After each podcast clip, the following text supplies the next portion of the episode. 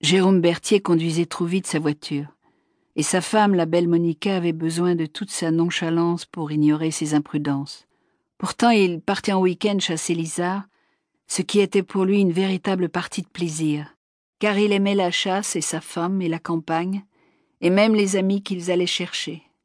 Stanislas Brem et sa compagne. Celle-ci, changeant pratiquement tous les quinze jours depuis le divorce de Stanislas. J'espère qu'ils sont à l'heure, dit Jérôme. Quelle fille crois-tu qu'il va nous amener cette fois-ci?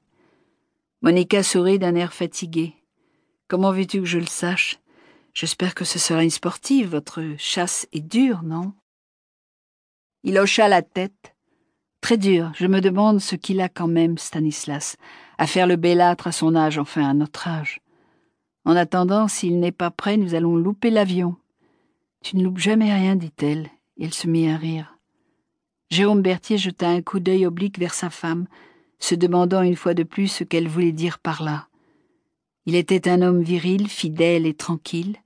Il se savait assez séduisant, et depuis treize ans qu'ils étaient mariés, il assurait à cette femme, la seule qu'il eût jamais aimée, une vie des plus agréables et des plus rassurantes.